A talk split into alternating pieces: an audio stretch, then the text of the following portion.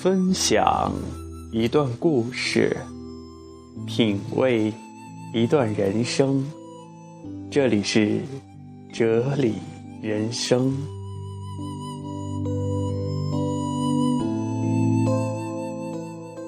Hello，亲爱的听众朋友，欢迎收听荔枝 FM 八五零幺三指尖流年，我是主播小熊。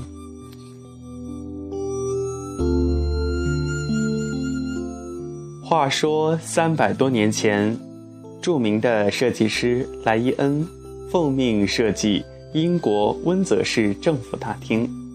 这位睿智的、著名的设计师，用力学原理巧妙地设计了用一根柱子去支撑这个市政府大厅的天花板。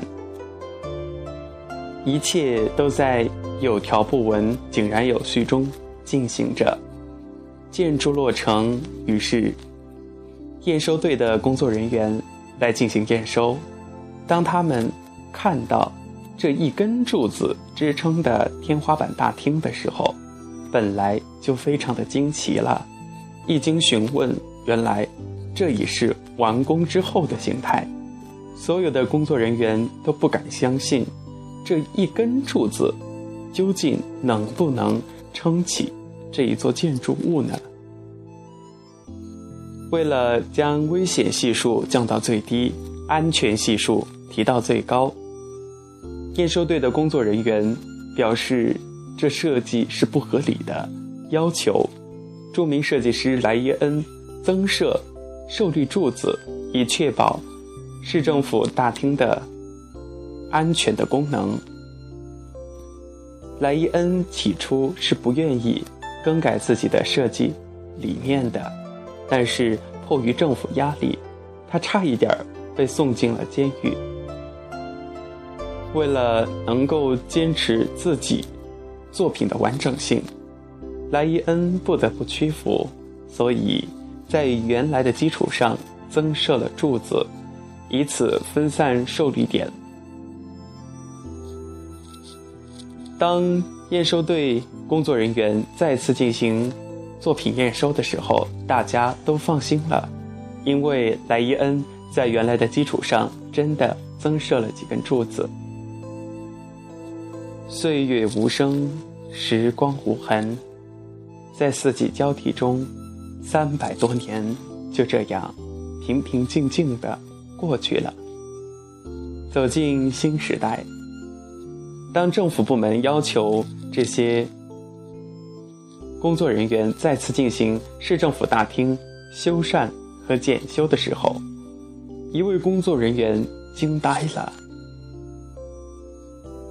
因为他发现，除了莱伊恩当初设计的那一根最中心的受力柱以外，其他增设的柱子只不过是为了掩人耳目、欲盖弥彰，根本。没有和天花板的顶端有着丝毫的接触，这说明三百多年风雨无阻，都只是中心的那一根柱子支撑着温泽市市政府大厅走过风风雨雨。政府部门听闻这一消息之后，也是非常的惊异，随后。政府部门对全球开放了这个建筑学上的奇观，让全球各地的优秀的建筑学家和设计师以此来观赏这个房屋建筑上的奇迹，更是让普通的游客也有机会进入到温泽市政府大厅进行参观。亲爱的听众朋友，今天的故事就分享到这儿。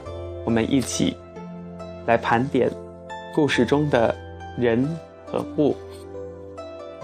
话说，一个人如果在他人中有一定的位置，这个人肯定有些与众不同。那么，在今天的这个故事当中呢，主人公就是著名的建筑学家、设计师莱伊恩。他是一个坚守自己原则的人，不为外界。更改自己的理念、思想和行为。如果说他当初轻易的被外界的这些人的评论而改变了自己的改变自己的初心，那么今天建筑学上就不存在英国温泽市政府大厅这样一个著名的建筑奇迹。那么从他的身上，我们还可以看到一个人为人处事的这种方式方法和修养，比如说。他没有与政府的工作人员采取正面交锋，而是迂回的处理。既然验收不过，那么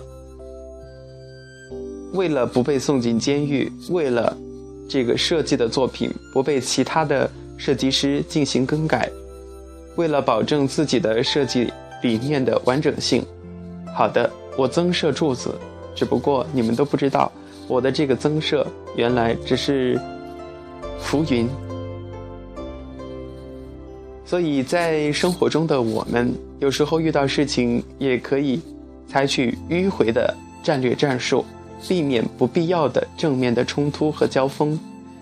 有时候放下面子和身段，能够获得更多的东西；失去小的东西，能够收获更多、更大、更长远的东西。这是从设计师莱伊恩身上我们能够品读到的东西。另外一个就是政府部门的开放性。英国，一个充满着神秘的国度。当他们发现这个温泽市政府大厅凭着一根柱子在风雨中屹立三百多年，他们愿意让全球的设计师到此游览参观，让普通的游客也去了解他们的办公大厅。换做中国的话。如此的开放性是不可能实现的，但是我们也期待咱们的故宫博物院有那样的一天。前不久的新闻当中也有报道，后宫妃嫔们的居所是对部部分对游客开放。呃，有娱乐新闻这样说道：“我们终于能够看到，去走一走。”《甄嬛传》中这些妃嫔们无休止宫斗的地方。那么，小熊在这里就跟大家分析和品读到这里。非常感谢大家收听本期的《哲理人生》，也再次感谢大家对荔枝 FM 八五零幺三指尖流年的关注。最后，希望大家过得开心。我是主播小熊，感谢大家的支持。咱们下期节目。不见不散。